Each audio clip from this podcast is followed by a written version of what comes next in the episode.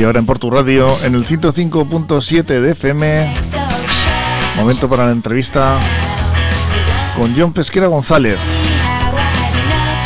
tercer vicealcalde del partido del PSE, Euskadi Esquerra del Ayuntamiento de Portugalete, concejal delegado de Obras y Mantenimiento de Espacios Urbanos, de Recursos Humanos y de Urbanismo y Vivienda. Hola, ¿cómo estás, John? Bueno, Joseba, encantado de estar aquí contigo y compartir este momento. Vamos a conocer un poco lo que es la actualidad de, tus varias áreas, ¿no? Porque aquí, como suele pasar, nos toca tocar, eh, valga la redundancia, diferentes eh, áreas y, en este caso las que hemos mencionado.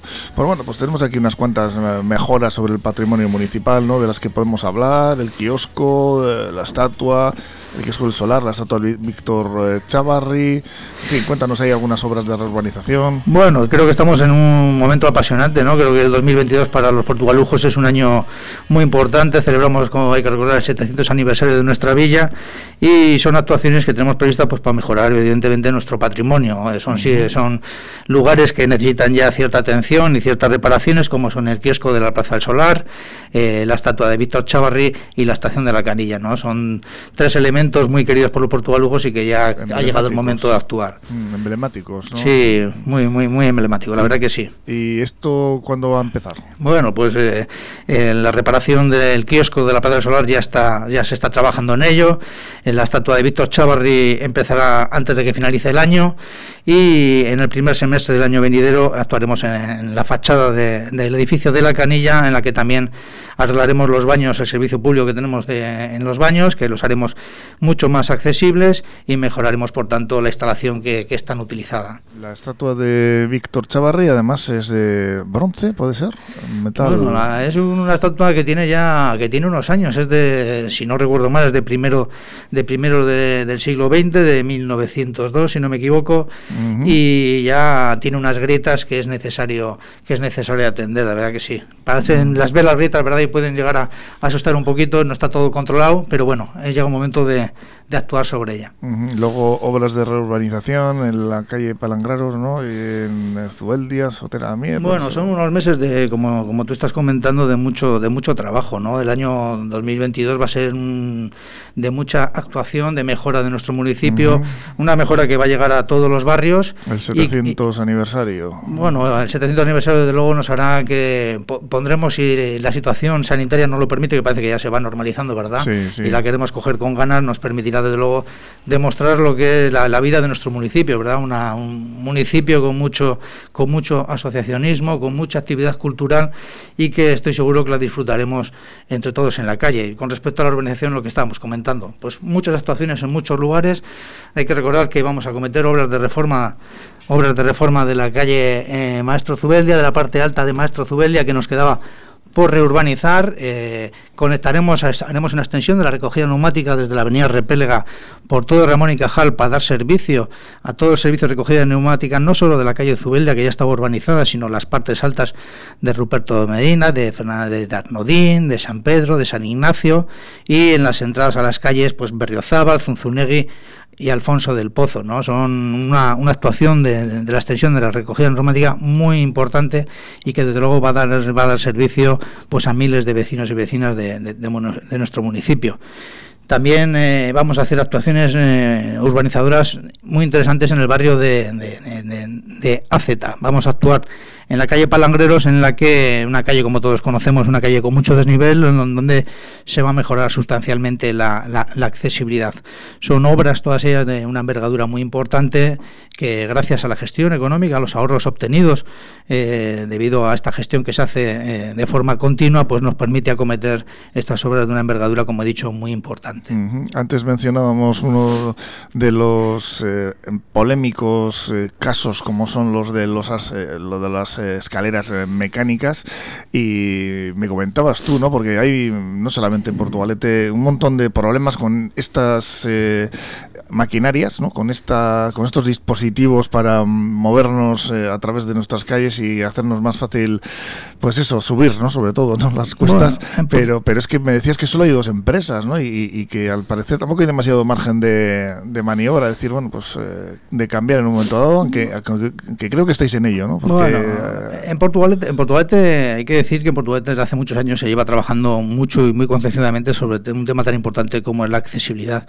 Eh, tenemos ya todos los barrios conectados por elementos mecánicos, tenemos más de 35 elementos mecánicos por todo el municipio que, facilitan este, esta movilidad, pero sí es cierto que los eh, elementos como las rampas mecánicas no son elementos sencillos, ¿no? requieren un trabajo preventivo y de mantenimiento muy importante que en Portugalete se lleva a cabo, eh, sobre el que la empresa que está contratada para, para su puesta en funcionamiento y su mantenimiento hace un trabajo continuo y diario, pero que es evidente que, surgen problemas, ¿no? problemas que, muchas veces son agravados por el vandalismo, que sí que es cierto, mira, esta situación de pandemia que hemos vivido, el vandalismo sí que es uno de los elementos que se ha disparado, o sea, y se ha incrementado sustancialmente, ¿no?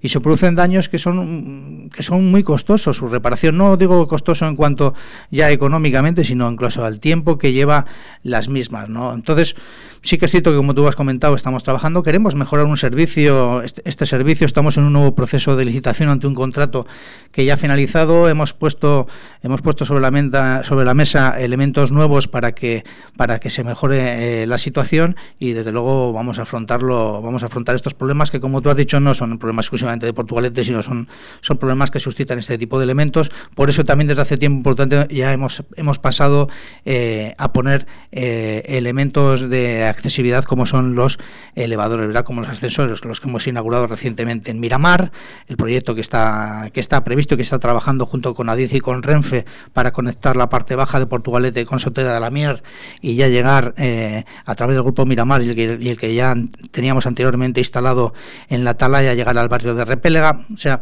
ya hemos apostado por los ascensores, sí que es cierto que hay lugares en los que las rampas son necesarias, como puede ser eh, la calle que mencioné anteriormente, como es la calle palangreros.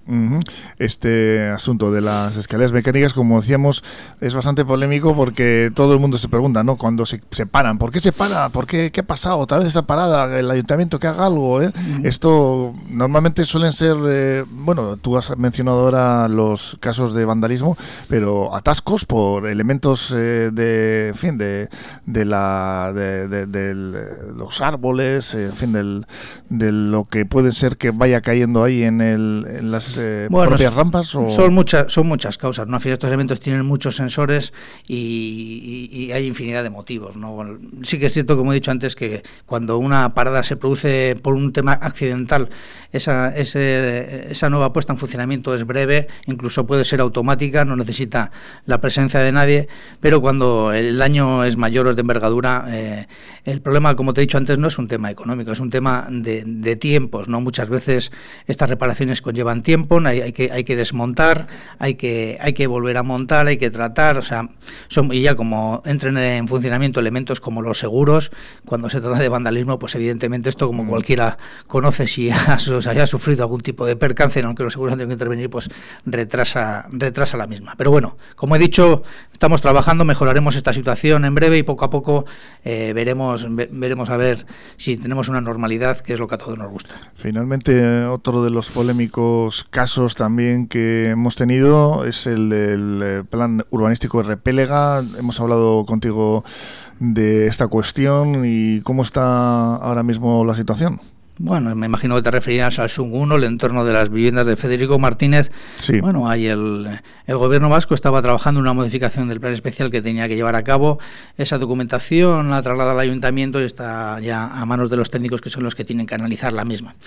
Bueno, como tú dices, la problemática de Federico Martínez es una es una inquietud que les genera a algunos de los vecinos, algunos porque tienen un temor ante lo desconocido, que es lógico y es normal, pero la inmensa mayoría nos trasladan que, de verdad que están deseando que las cosas se hagan, se hagan bien, que va a suponer una mejora para el entorno y que en algo que está tan en boga ahora, ¿no? como es el debate de la vivienda, pues no deja de ser un mm. elemento más que desde luego ayuda a que nuestros jóvenes o las personas mayores eh, con movilidad reducida o, colectivos que puedan necesitar pues tengan acceso a viviendas como puede ser el alojamiento dotacional que está pensado en ese lugar. Hay que recordar, para que todos lo sepan, que estamos hablando de un lugar que es propiedad, el entorno es propiedad del gobierno vasco desde hace muchísimos años y es el gobierno vasco el que ha decidido hacer promoción de vivienda pública ante la gran demanda que se tiene.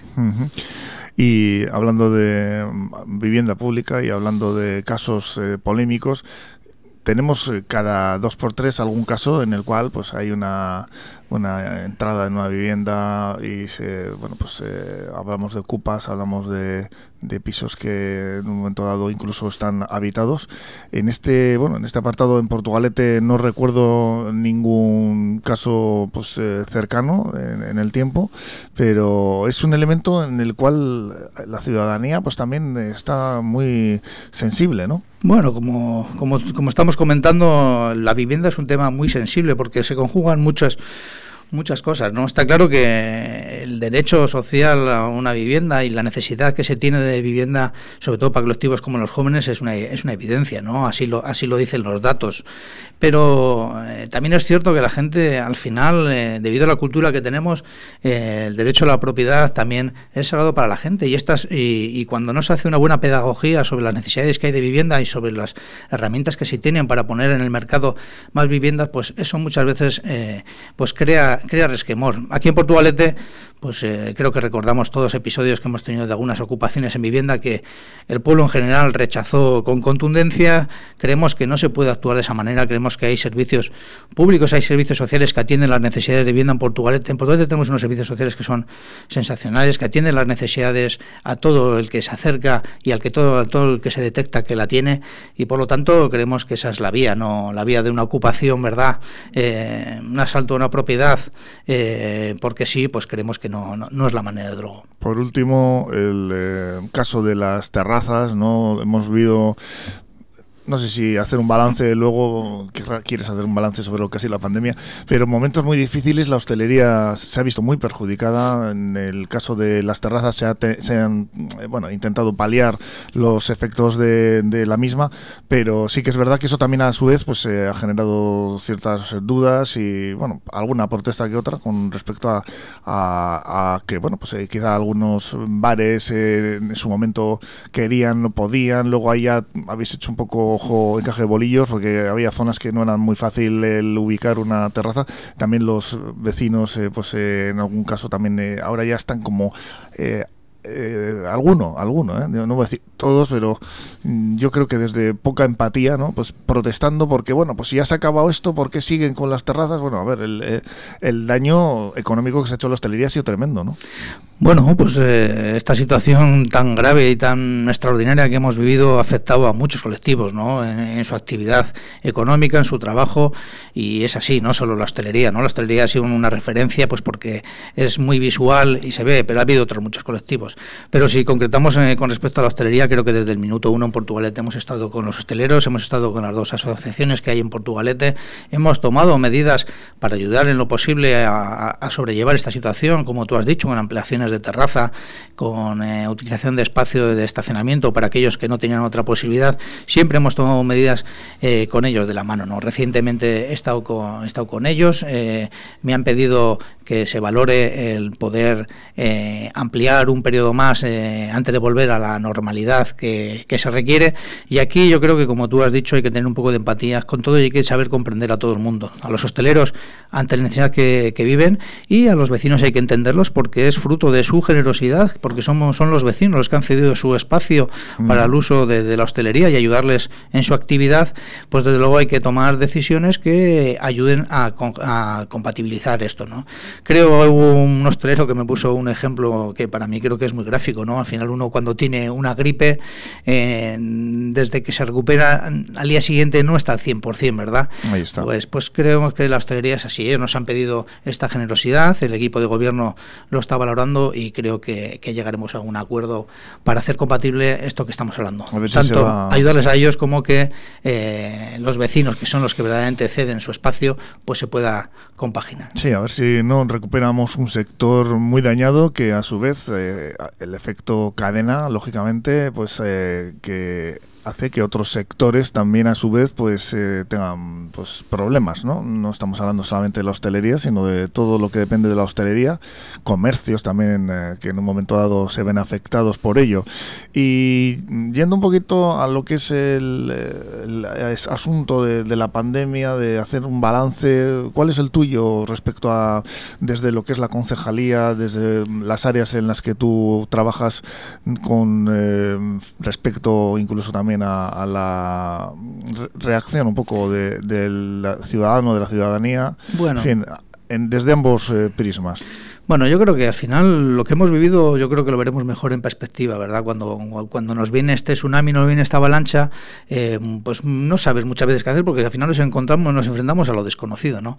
Creo que en Portugal te has actuado con firmeza y tomando decisiones valientes y arriesgadas. Eh, ahora es muy fácil valorarlas, ¿verdad? Pero cuando se toman decisiones como tú has comentado, como mantener una cultura, una cultura segura, que apostamos por ella desde el minuto uno, pues eh, ahora puede ser una cosa muy evidente, pero cuando se tomó esa decisión no había más actividad cultural en los municipios del entorno y en Portugal decidimos apostar por ello. ¿no?